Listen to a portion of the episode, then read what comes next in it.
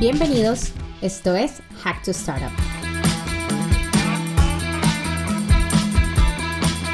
Soy Ana Castrillón y estamos aquí para escuchar a emprendedores, expertos e inversionistas de startups en Latinoamérica. Hablamos con nuestros invitados sobre los temas más relevantes en el ecosistema de las startups en Latinoamérica. Impactamos a miles de soñadores que quieren llevar su emprendimiento a otro nivel. Esta temporada es posible gracias a WeCall, un proveedor líder de telefonía y contact center en la nube para Colombia y Latinoamérica. Gracias por acompañarnos. Aquí vamos.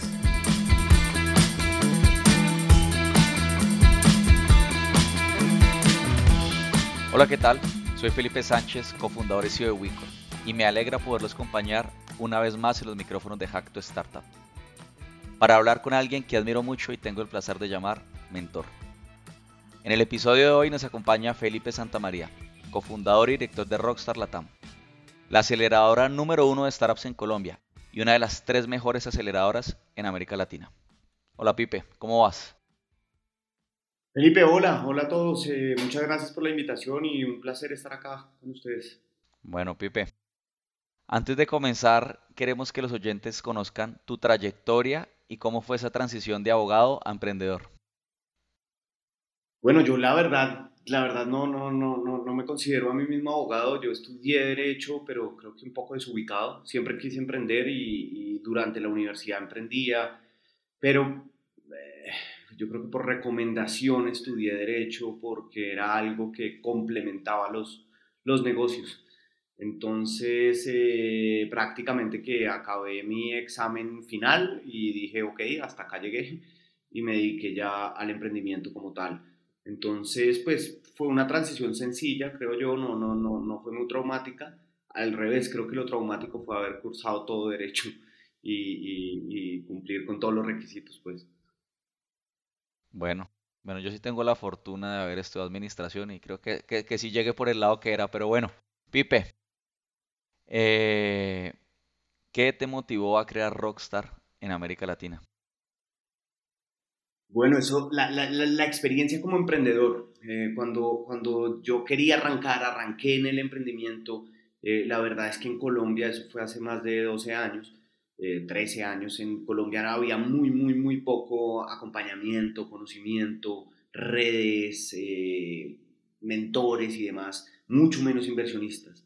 Y tuve la posibilidad, el privilegio de poder ir a Estados Unidos a conocer el ecosistema en ese momento vibrante de, Estados Unidos, que pues acá era completamente diferente, no existía nada, como decía.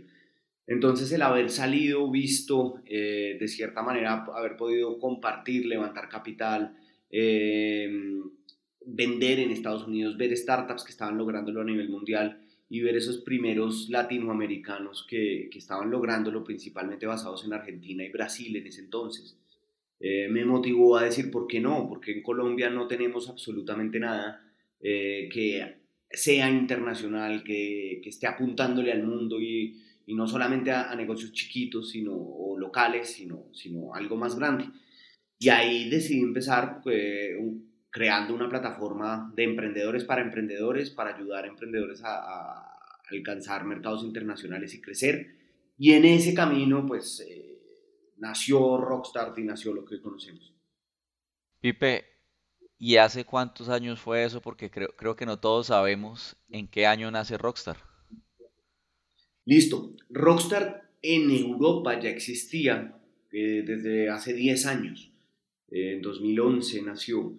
Yo acá en Colombia monté un primer proyecto, eh, se trataba más que todo de ayudar startups a llegar al mercado de Estados Unidos y tratar de armar puentes para que llegaran a estos ecosistemas. En ese entonces conocí a los fundadores de Rockstar en Europa y lo que decidimos fue fusionarnos y, arrancar Rockstar Global. Eh, desde acá manejado Latinoamérica yo, eh, compartiendo una marca, metodologías, redes y demás, y nos volvimos pues una empresa global. Eso pasó en 2015, eh, fue que empezamos, nos conocimos y decidimos hacer esa sociedad y crecer a nivel regional, pues. Bueno. Ya llevamos ahí, vamos para siete años te decir, remándole al mismo tema. Siete años, bueno, pero ya por lo menos creo que todos los emprendedores conocemos a Rockstar, Ahora el reto es que los ángeles inversionistas de todo Colombia también los conozcan y América Latina. Pipe, Total. sigamos por acá. Eh, les quiero contar a los oyentes que Wicol tuvo el privilegio de participar en el batch del 2020. Y como le he dicho a Pipe, muchas veces, pero muchas, muchas, Rockstar nos cambió la vida. Espero que para bien.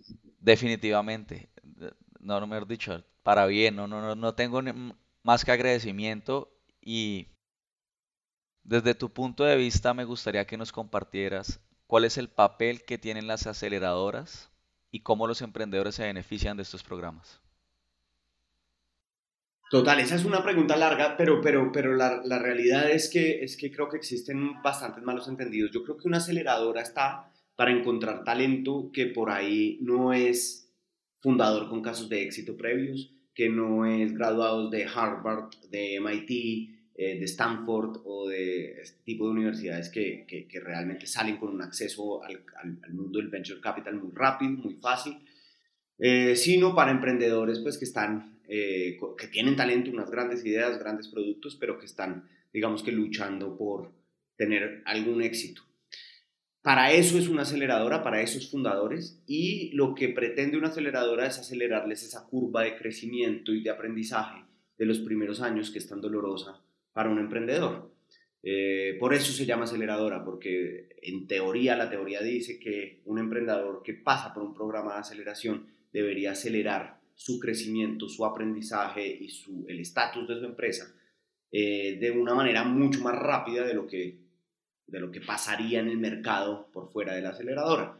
Más o menos el cálculo sería que una startup logra lo que lograría dos años fuera de una aceleradora durante el proceso de aceleración.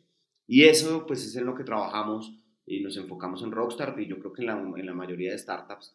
Y eso se hace de diferentes maneras, obviamente con mucho conocimiento, eh, mejoramiento de lo que están haciendo los emprendedores eh, en esas etapas tempranas mejoramiento de producto, pero también acceso a un network de, mucho, de muy alto nivel que por otro lado nos, costaría, nos tomaría mucho tiempo en obtener, mucho trabajo, mucho esfuerzo. Y pues la verdad es que no todos acá, los emprendedores, y sobre todo en las regiones como Latinoamérica, tenemos acceso a, a, a otros fundadores de startups exitosas que nos sirvan como mentores y aliados y, y amigos a gestores de fondos que nos, pues, que nos puedan invertir capital, a ángeles inversionistas. Entonces el acceso a esta red funciona bastante bien. Y obviamente pues la asesoría y el acompañamiento pues eh, creo que nos ahorran dolores de cabeza y nos cambian un poquito las startups o lo que pensamos o lo que hacemos como, como emprendedores en los primeros meses.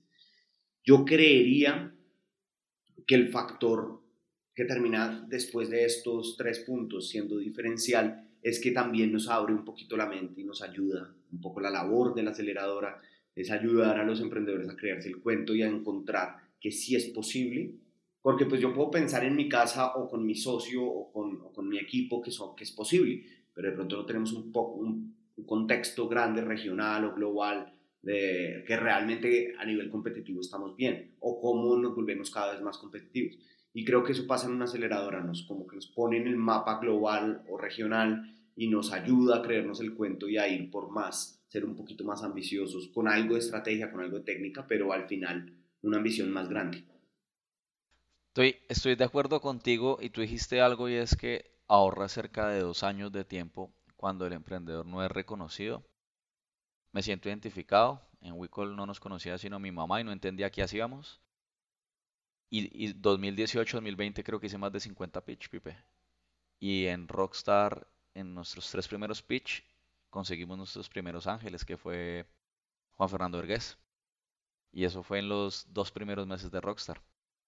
Entonces sí, estoy totalmente de acuerdo contigo y las aceleradoras son para darnos a conocer las personas que somos incógnitos en, el ecosistema de emprendimiento y, y levantamos lo, el capital que, que, ninguna startup levanta en, en, en, casi en toda su historia lo logramos hacer en seis meses y, y, estoy seguro que sin Rockstar esto no hubiera sido posible.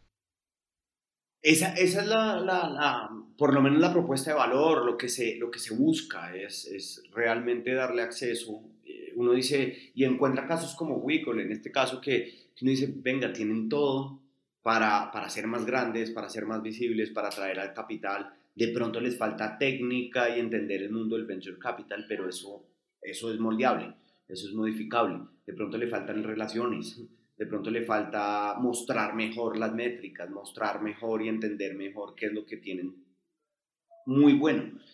Y cuando uno encuentra ese tipo de diamantes en bruto, pues es pulirlos, es ayudarlos a brillar y, relacionarlos y mostrarlos muy bien. Entonces funciona como alistamiento y al mismo tiempo como vitrina. Y creo que esas dos cosas al tiempo, eh, más lo que decía de la mentalidad de crecimiento y de salir más agresivos al mercado, eh, creo que hacen un diferencial en la vida de una startup eh, cuando uno hace la tarea. ¿no? De acuerdo. Eso no es malo tampoco. Sí, de acuerdo. Nosotros le llamábamos la maestría. Esto era la maestría en, en emprendimiento. Pipe, hace unos días sacaron un estudio en Rockstar de por qué las startups fracasan en la TAM. Contanos cuál es tu conclusión de ese estudio y cuál fue el dato que más te sorprendió. Bueno, no hemos sacado todavía el informe oficialmente, eh, pero ya terminamos la investigación, estamos preparando, vamos a hacer unos, cursos, unos webinars, bueno, y demás, y obviamente vamos a sacar un informe.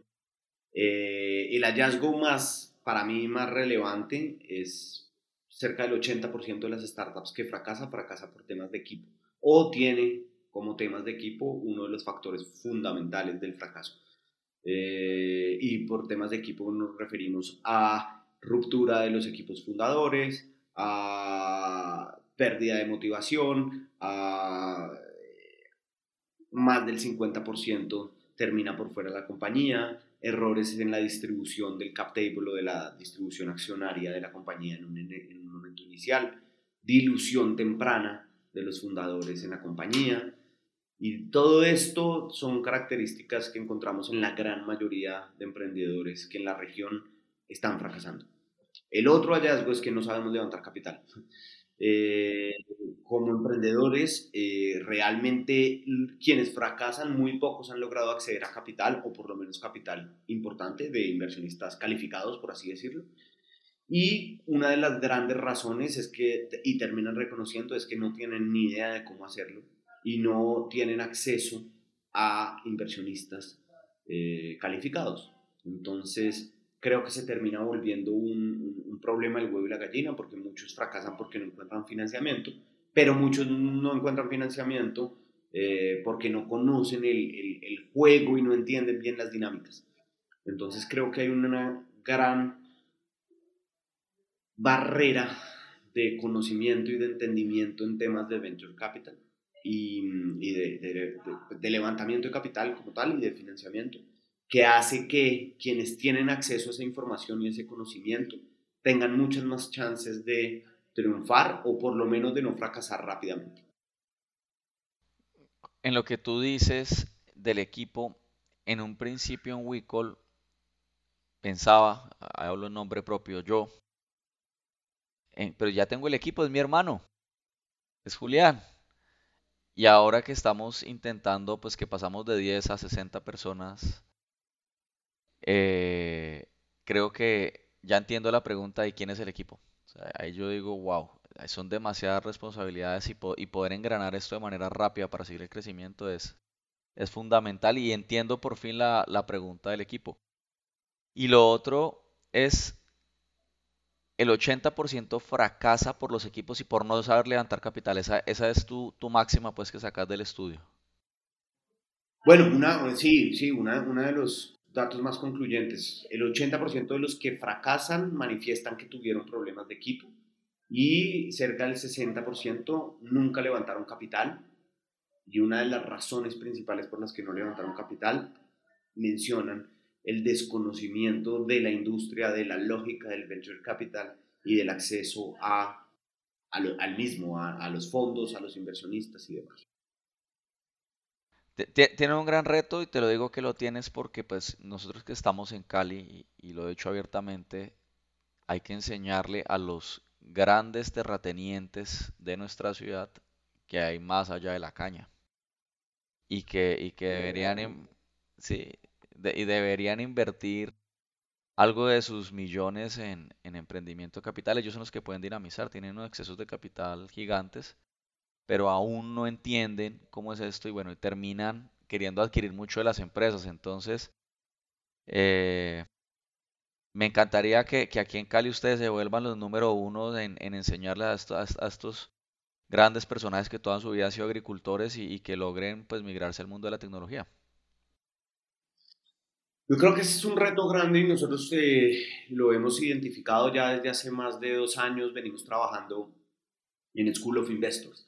Y esa es la consigna, family offices, eh, ángeles inversionistas, personas con alguna liquidez de capital que quieren explorar, pero pues que se sienten un poco perdidos. Porque es verdad, en Latinoamérica nos está pasando mucho que la inversión en etapa temprana queremos asemejarla mucho algo así como una previa adquisición o como spin-off de compañías y grupos empresariales. Entonces ponemos una plata, pero queremos quedarnos con el 40, con el 50 muchas veces por ciento, grandes porcentajes de las compañías. Y pues así no funciona este mundo del venture capital. Entonces creo que es capacitación, casos de éxito, tener un poquito más de comunidad alrededor, pues que nos ayude a, a, que haya un conocimiento más generalizado en la industria y que esa industria empiece a permear pues otras industrias más tradicionales. Creo que es un, creo que es un proceso. Hace 10 años no existían cinco ángeles inversionistas en Colombia eh, en tecnología y hoy en día existen 200, por así decirlo, no, no tengo un número exacto, pero existen muchos más.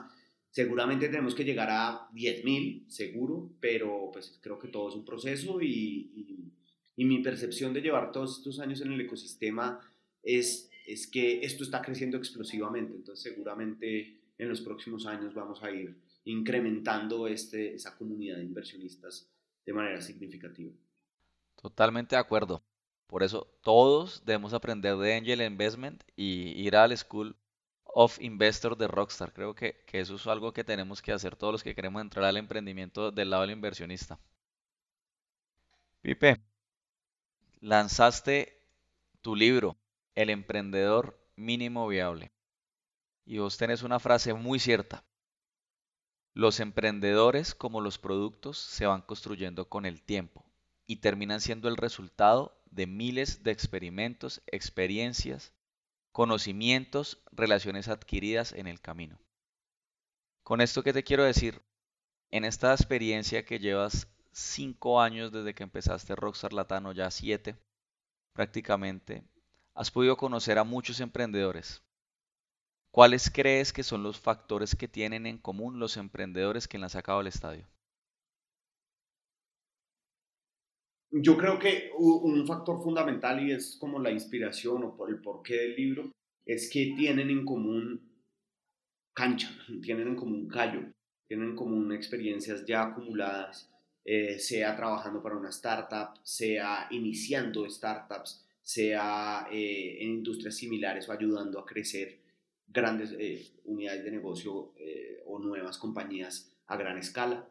Y creo que esos casos de éxito de los tamaños más grandes, por ejemplo, si cogiéramos del top 100 que sacamos este año, si cogiéramos ese top 20, uno puede ver que son personas que en la generalidad llevan más de 10 años trabajando en, nuevos negocios, en creación de nuevas empresas. Casi que no hay nuevos emprendedores.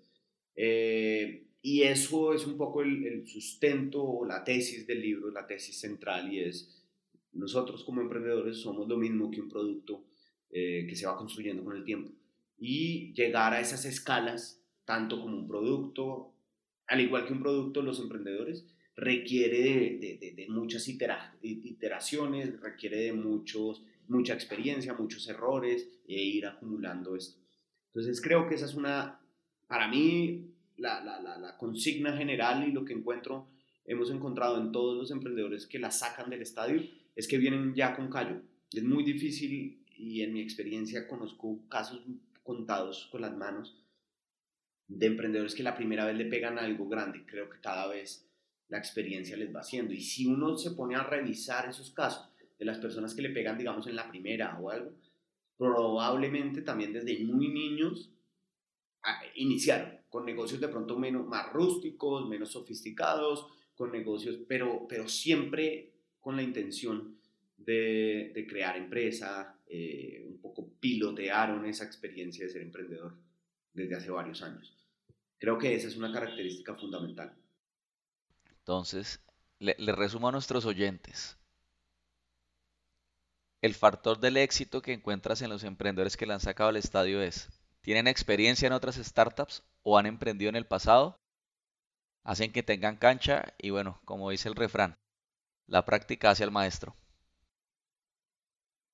Sí, sí, de acuerdo. Creo que por ahí, por ahí, por ahí está. Yo creo que es la van cogiendo una maestría y, experiencia acumulada, como, como los pilotos los miden por horas, de, vuelo.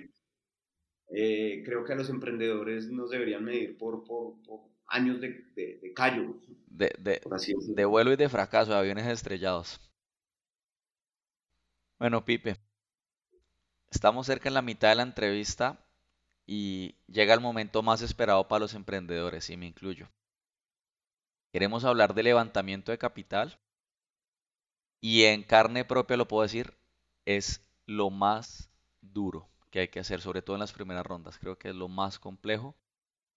Y bueno, eh, en WeCall tuvimos la suerte de que a través de Hack to Startup encontráramos nuestros angel que nos hicieron nuestro, nuestro seed y, bueno, ahí nos fue bien porque ellos hicieron un seed de 500 mil dólares, pero no todos contamos con esa suerte. Entonces, Pipe, para eso te, tengo cinco preguntas. Quiero ir una por una para no, no, que no nos, no nos olvide ninguna. Entonces, la número uno.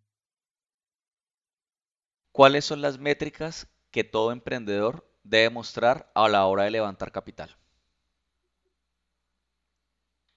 Son muchas, son, o son varias. Una que nos muestra crecimiento, eh, que debe ser como esa hero metric o esa métrica que nos obsesiona día tras día y es ese crecimiento. Si es usuarios, si es clientes, órdenes, si son servicios entregados, depende del modelo de negocio. Pero creo que esa que demuestra el crecimiento y realmente el, que tan bien vamos y que tan bien vamos acelerando en el tiempo, es fundamental eh, la retención supremamente clave, es decir, yo estoy adquiriendo clientes, a qué costo eh, y cuánto me duran el tiempo y cuánto me dejan, sí, pero pues cuánto logro retener, porque, porque realmente si uno tiene una, una fuente de adquisición pero no está reteniendo nada, pues esa fuente de adquisición se va a ir saturando con el tiempo.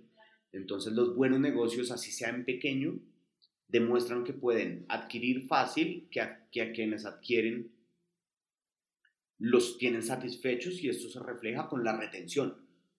Entonces, creo que en las primeras etapas es fundamental saber si retenemos o no y por qué retenemos, porque eso es un indicador de, bueno, ahora cuando yo le meta caja a esto y le meta capital, pues eh, voy a poder crecer y mantener ese crecimiento. Eh, entonces creo que fundamental crecimiento, segundo, al lado de crecimiento, retención de esos, de esos clientes. Y ya después yo miraría y siempre mostrar muy bien los unit economics, es decir, ahora sí, esto cómo, cuánta plata me deja, esto cómo, cómo se comporta el negocio cómo se desglosan los ingresos y cuál sería mi utilidad proyectada. Obviamente en las startups no existe utilidad y eso, y eso lo tenemos que si uno quiere construir algo grande, tiene que renunciar a las utilidades o a la sostenibilidad inicial, pero es una renuncia, no es una imposibilidad de. Yo tengo que poder demostrarle a un inversionista que yo puedo ser rentable, solo que estoy tomando la decisión de no serlo por crecimiento. Entonces ahí digamos que la lógica es que se entiende, no es que estemos creando negocios que no son rentables, solo que van a ser rentables cuando lo, cuando lo decida, pero tengo que poder proyectar que puedo ser rentable. Y eso pues, se hace mediante Unit Economics, eh, entendiendo muy bien de un usuario que me paga, cuánto me paga, por qué me paga, cuánto me queda, cuánto se me va en, en, en, en atención al cliente, cuánto se me va en retenerlo, cuánto se me va en prestarle el servicio, cuánto me queda a mí como, como compañía. Y, y, si eso da positivo, estamos en un, buen, en un buen escenario. Si da negativo, pues estamos todavía en un escenario de unit economics negativos que es normal también muchas veces en los primeros años tenerlo. También depende mucho del modelo de negocio. Hay modelos de negocio donde es más fácil tener unit economics positivos. No sé, los B2B se me ocurre. Generalmente los SaaS, por ejemplo, los software as a service, eh, B2B son, son supremamente rentables eh, y tienen unit economics positivos casi que desde el primer día. Eso es supremamente saludable. Hay otros negocios que es más difícil. Creo que depende de la industria, depende del modelo de negocio y demás. Bueno, entonces resumo. Tenemos que tener un giro métrico. ¿Cuál es la máxima que vamos a perseguir? Crecimiento, cuánto me cuesta adquirirlos, que efectivamente los logre retener y los unit economics, que por ejemplo puede ser margen o no sé, costo de adquisición, lifetime value. Bueno, digamos que ahí le, agregué un par que, pues, que nosotros utilizamos en Wicol. Bueno, bastantes para que apunten los oyentes porque aquí dio un buen punto, Pipe. Bueno, y hay una, una, cosa, en, exactamente sobre este tema, vamos a sacar un nuevo ebook desde Rockstar que se llama Lo que no se mide no existe y que tiene en cuenta los diferentes tipos de modelo de negocio en las diferentes industrias y más o menos cuenta cuáles son esas métricas más relevantes por tipo de negocio. Entonces, enseña también a medirlas un poco. Eh, entonces, pues también lo compartiremos eh, pronto. ¿Dónde? Te voy a decir dónde. ¿Dónde lo encontramos? ¿O dónde, dónde podemos esperar para buscarlo? En la página www.rockstarlatam.com, en nuestras cuentas de, de, redes sociales, en las mías personales Felipe Santamaría, ahí pues nosotros lo hacemos público y eso sale y generalmente es de muy fácil acceso para cualquier persona. Perfecto. Listo, estamos ahí listos para eso. Bueno, nos quedan cuatro, creo que nos va a tocar apretar un poquito el paso, pero ahí, vamos. ¿Qué datos tienen en cuenta los inversionistas a la hora de invertir en startups que aún no tienen muchos clientes o ingresos? ¿Qué datos tienen en cuenta cuando no tienen muchos clientes o ingresos? Primero, el tamaño del mercado objetivo. Eh, es decir, si, si, le están apostando algo grande realmente, se, tiene muy en cuenta. Segundo, el equipo, o primero el equipo, realmente es más importante terminar mirando primero el equipo, de realmente estos tipos o, mujeres o este equipo tiene, tiene la capacidad de construir lo que quieren construir, realmente van a marcar una diferencia en el mercado, en ese gran mercado. ¿Será, ¿Serán capaces de hacerlo? Eso se mira fundamentalmente. Eh, casos de referencia y benchmark, qué está pasando en el mundo, en, en esa industria, resolviendo ese, ese problema que estamos queriendo resolver, para mirar también casos de referencia, qué, tan qué, qué tanta novedad de innovación tiene esta empresa, eh, qué tan caliente está la industria y qué tanto capital del venture capital está yendo para esta industria, eh, casos de referencia de casos de éxito en el mundo. Eso se mira mucho como, ok, eso da garantías o, o más certezas de, Está bien, si, si nosotros en Latinoamérica estamos atrasados generalmente 10 años en industria, en, en tecnología y en nuevas industrias y demás, seguramente si hay casos relevantes en Europa, si hay casos relevantes en Estados Unidos o en Asia, significa que algo similar podría proyectarse que va a pasar en Latinoamérica en los siguientes años. Entonces, generalmente hacer esos benchmarks globales funciona bien en ese momento y creo que, por último, capacidad de ejecución. Mostrar que así vayamos muy temprano y no tengamos muchos números. Estamos ejecutando rápido y con, en lo mínimo que hacemos, lo, lo poco que llevemos, hemos sido muy precisos, sabemos medir, sabemos realmente pasar de la idea a la, al, al, mercado y validar rápidamente. Creo que si yo me enfoco en, en una etapa muy temprana en esas cuatro cosas y mostrarlas bien, creo que tengo chances. Bueno, es una pregunta que que no tenía apuntada, pero la tengo que hacer. ¿Inviertes en startups que aún no tienen clientes o revenue? Sí. En Rockstar hemos tenido, yo creo que el 10-15% de los casos del portafolio han sido invertidos en su fase más temprana. Algunos con, revenue muy pequeño, algunos con revenue, sin revenue o con 3, 4 meses de tracción nomás y Está bueno. Entonces resumo. Aquí me salieron cuatro. Es más difícil convencer a un fondo o a un inversionista que invierta en uno cuando solo tiene un PowerPoint y algo que cuando tiene una atracción más significativa. Pero la verdad es que eh, y eso creo que lo discutíamos durante el programa con Felo, eh, la verdad es que esa atracción temprana, eso, es un, eso es un momento muy rápido.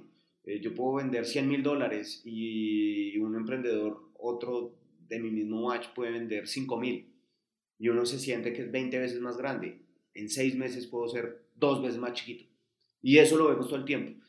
Las startups somos un momento y nuestra atracción de hoy es un momento, tiene que ser momentánea para que haga sentido. Eh, si yo a los 10 años sigo vendiendo 100 mil dólares, pues no estoy haciendo nada que para la industria del venture capital valga tanto la pena. Entonces...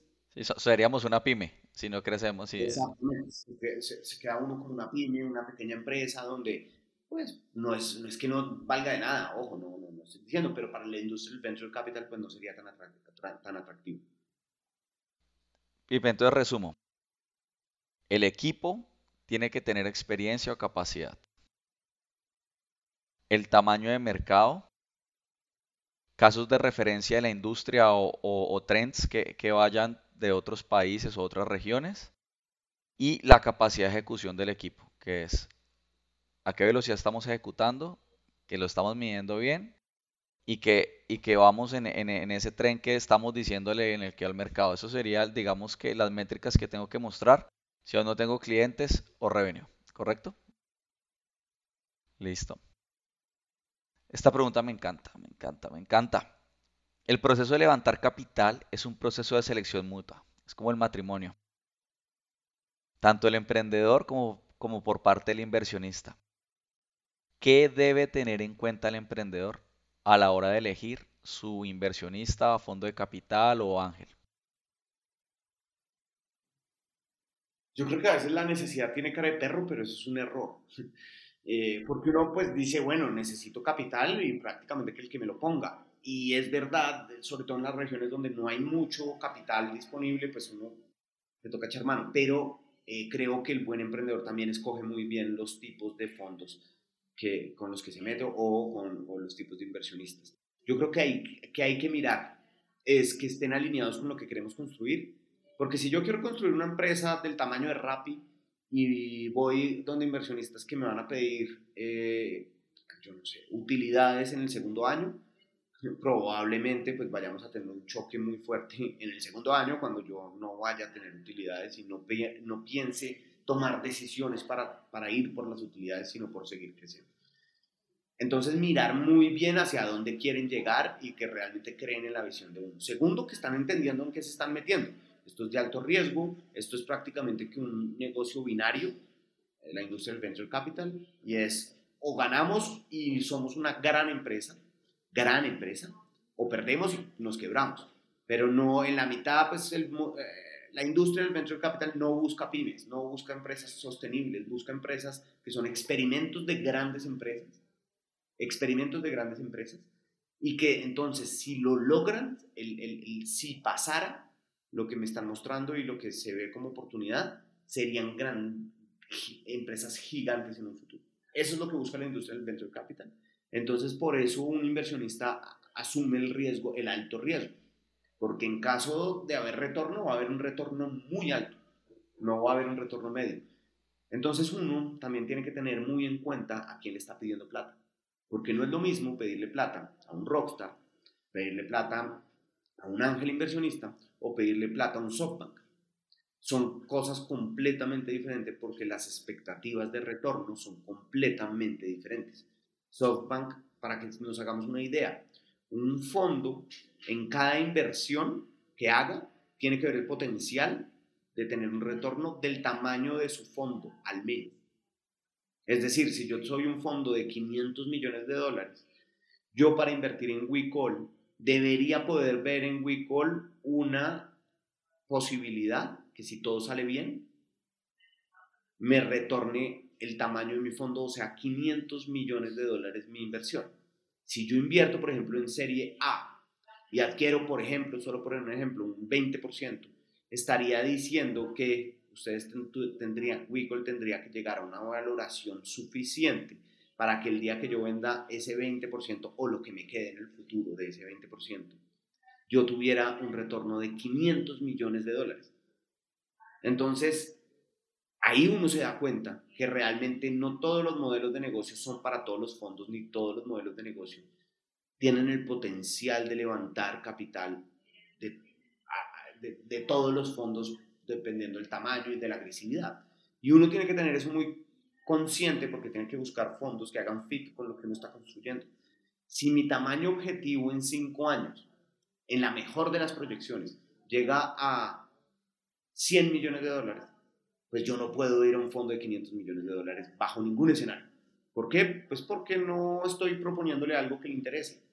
Entonces, es por eso que a veces hay tanta, tanto, tanto, no sé, lead perdido de inversión, porque al final nunca fueron leads. Le estamos tocando la puerta disparando a cualquiera sin criterio. De acuerdo. Y creo que lo hicimos en WeCall muchas veces al principio y y pues bueno, ojalá en Wicol lleguemos a los 500 millones de dólares. Sería un éxito lindo. Eh, ese, fue el sueño. Y me acuerdo del regaño. Es que si ustedes no crecen 10X, pues no sirve, son una pyme. No, no se me olvida, nunca, pero bueno, gracias a eso hoy estamos aquí. Si no hubiera sido así enérgico ese día en, en, en esa clase del batch. Entonces, me llevo tres de aquí tenemos que estar alineados con los ángeles versus las expectativas de ellos y las nuestras. Que el ángel tiene que entender en qué se está metiendo. Un fondo de capital institucional sabe dónde está, pero sobre todo los ángeles tienen que saber para dónde van y que el riesgo es N.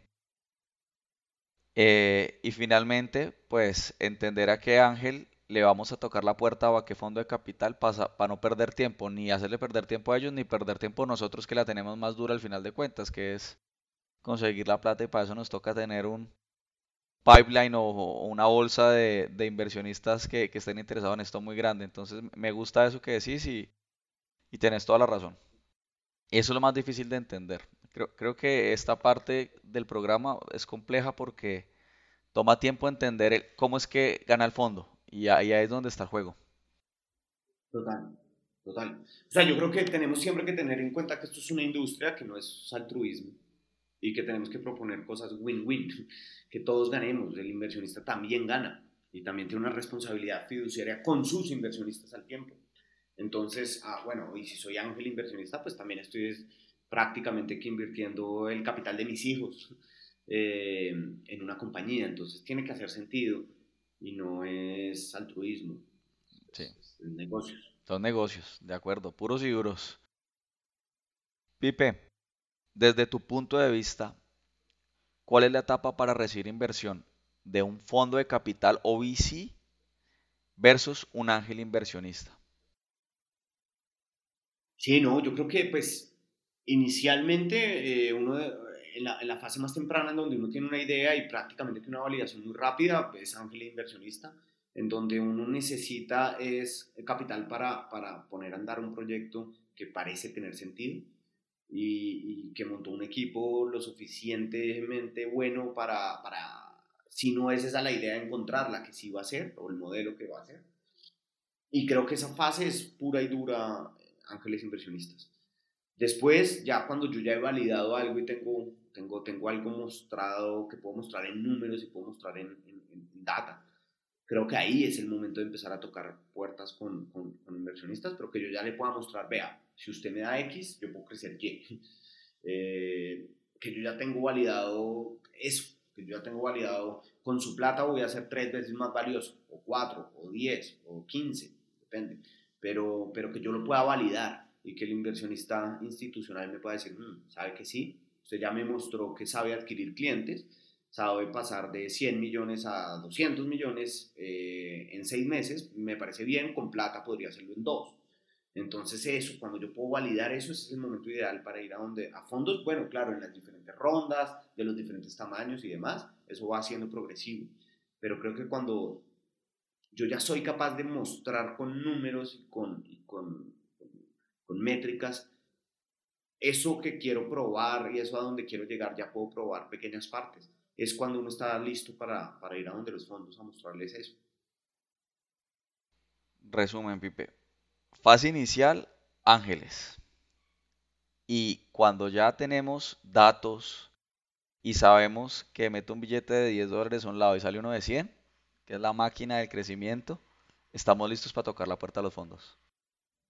Bueno, no, es que sepamos, ¿no? Es que tengamos hipótesis bueno, validadas de que eso pudiera pasar, pero que hay un grado de certeza más alto. No es que se sepa, porque si se supiera, pues... Todos seríamos ricos. No habría riesgo. sí, sí, sí, de acuerdo. Pero sí que tengo indicios sobre eso. Sí, hay, buenas hipótesis planteadas y probadas. Ahora hay que es probarlas y en la escala superior ya se sigue, sigue funcionando. Yo ya lo probé y tengo, tengo validado en pequeña escala que me hace pensar que a gran escala o a mayor escala va a funcionar, lo cual puede fallar y falla muchas veces y uno ahí va pivoteando y encontrando cómo, pero, pero la realidad es que ahí es donde, donde el VC es supremamente activo. Bueno, Pipe, hablemos del pitch deck. Y aquí les quiero contar una historia. El peor pitch de Rockstar durante todo el batch era el de Wicol. Nos decían es que es muy malo, pero bueno, después aprendimos y, y nos ha traído buenos reconocimientos a aprender a hacer pitch. Eh, y el deck. Tres recomendaciones o tres puntos claves para tener un buen pitch deck. Hmm. Bueno, una cosa es pitch, otra cosa es pitch deck. Eh, el pitch deck pues, es una presentación donde, donde un inversionista podría ver lo que estoy haciendo y, cuál es el, potencial. Yo, recomendación tiene que ser claro y llegar al problema rápidamente y no ponerme a pensar en qué hacen. Eso, eso, eso tiene que quedar clarísimo desde el inicio. Que yo gaste mi tiempo es viendo cómo van, qué han logrado y qué tan grande podría ser. Siempre la segunda recomendación va relacionada a eso, es muestren el estado de la compañía y cómo viene creciendo, o sea, tener muy claro el estatus de la compañía y cómo viene creciendo en los últimos meses en lo principal, en las principales métricas, en el Hero Metric, en, en los Unit Economics, en la retención, mostrar muy bien el desglosado de la empresa y entender por qué es un buen negocio o tiene potencial. Y tercero, mostrar muy bien a dónde quiero llegar. Yo a un inversionista, y esto es como una una forma que tenemos de explicarlo que, que creo que tiene sentido, habrá mejores, pero, pero así lo hacemos nosotros, es, nosotros le estamos proponiendo, proponiendo a los inversionistas un proyecto. Felipe, deme 2 millones de dólares. Con sus 2 millones de dólares yo voy a pasar de A a B y en B, en el punto B, este va a ser la foto de mi compañía. Ese es un proyecto. Ahora yo, Felipe me va a decir, venga, listo, suena interesante. Yo le invierto hoy 2 millones y póngale, usted va a llegar a vender 5 millones anuales. Ok, suena interesante. Ahora, cuénteme cómo lo va a hacer y, y por qué eso es una realidad. Porque llegan muchos emprendedores y nos dicen, yo crezco anualmente al 30% los últimos 3 años. Pero, con, pero el próximo año con su plata va a crecer al 3000%. Eso no es tan tan, tan fácil. Suena raro, Uno tiene que, digamos que ya poder probar, mire, yo he venido creciendo al 20% mensual, o al 15, o al 10, no sé, y con su plata pues va a pasar al, al, al 25, no, no, no, no al 60, eh, eh, ¿me entienden? No, no es como un salto cuántico, eh, es algo que yo ya, yo ya puedo validar, yo sé crecer, y yo sé cómo llegar del punto A al punto B, solamente que sin su plata me, me tomaría mucho más tiempo. Y ese proyecto tiene que tener esa lógica y ser muy claro para el inversionista, es masticable para él. Ok, listo, usted me está proponiendo que con mi plato usted va a pasar de acá a acá en tanto tiempo y que eso le va a costar lo que me está pidiendo eh, y que sabe eso porque sus métricas o sus unit economics y demás le están mostrando esa data. Listo. Esa es como la narrativa que uno debe seguir en un deck. Wow, fueron más de 6 puntos, cogí 3. Tenemos que llegar al punto rápido, al problema, mostrar cuál es el estado real de la compañía y cómo viene creciendo, y mostrar muy bien a dónde quiero llegar y ser aterrizado de dónde quiero llegar con esa inversión. ¿De acuerdo? De acuerdo. Listo. Bueno. Pipe, hemos llegado al final de la entrevista. La conversación ha sido maravillosa, además me encanta porque pues ya tenemos el gusto de conocernos desde hace un año. Entonces recapitulé mucho, me acordé de muchas cosas. Y en Hack to Startup siempre hacemos unas preguntas rápidas al final de la entrevista. quiero que nos digas lo primero que se te viene a la cabeza. ¿Listos? Bueno, vamos. Bueno, libro favorito. Uh, hard think about, about hard things. ¿Qué te hubiera gustado haber sabido cuando empezaste? Que iba a tomar tiempo. ¿Qué te tiene curioso ahora? Ah, inteligencia artificial. ¿A quién, machine learning. ¿A quién te gustaría que entrevistáramos en nuestro próximo podcast? Uf, a mí me apasionó y me encantó haber entrevistado y sentarme a hablar con David Vélez de Nubank. ¿Qué fue lo último que buscaste en Google? Ah, no, no, estiramiento deportivo. Bueno, Pipe, acabamos el programa y necesitamos que todos los oyentes sepan dónde te pueden encontrar en redes sociales. Bueno, no, muchas gracias por la invitación, entretenido, eh, se nos fue un poquito corto, pero nada, nosotros seguimos por redes sociales, eh, estamos, somos, o soy muy activo en LinkedIn y ahí me pueden encontrar Felipe Santamaría, eh, claro. En, Instagram también me muevo bastante y publico libritos y cosas recurrentemente, es Felipe Santamaría Pi, PI, Felipe Santamaría Pi, es de- ahí me muevo pues bastante y creo que con esas ya estamos. Eh, Rockstar Latam también en Instagram se mueve bastante bien. Rockstar, conté al final, Latam. Creo que ahí pueden estar al tanto de los estudios, de las diferentes iniciativas. El primero de diciembre tenemos el Día del Emprendedor acá en Latinoamérica y, y tenemos unos invitados de lujo, eh, abierto, gratuito, virtual para todo el mundo, así que muy, bienvenidos todos. Y bueno, esas son yo creo que las redes y las formas de estar en contacto. Pipe, muchas gracias, gracias por tu tiempo, gracias por habernos enseñado un Wicol y esperamos que esto sea de gran ayuda para todos los emprendedores que inician este camino divertido y doloroso del emprendimiento. No, un gusto, un gusto. Muchas gracias por la invitación y como siempre, pues también chévere eh, estar y compartir estos espacios con, personas que han pasado por, Rockstart y con las cuales hemos podido ver el crecimiento y ver cómo es la evolución de un emprendedor post programa. Muchas gracias, Pipe, por tus palabras y bueno, nos estamos oyendo. Chao, chao. Muchas gracias. Chao. Un agradecimiento muy especial a Wicom, quienes hicieron posible esta temporada de Hack to Startup. Si te gustó este podcast, compártelo y acompáñanos cada martes con capítulos nuevos. Conoce todo lo que está sucediendo en el mundo del emprendimiento, tecnología y capital de riesgo en Latinoamérica. No te pierdas ninguna entrevista con nuestros expertos y entérate de toda la información en nuestras redes sociales. Nos puedes encontrar en Instagram como arroba Hack to Startup. Hasta la próxima.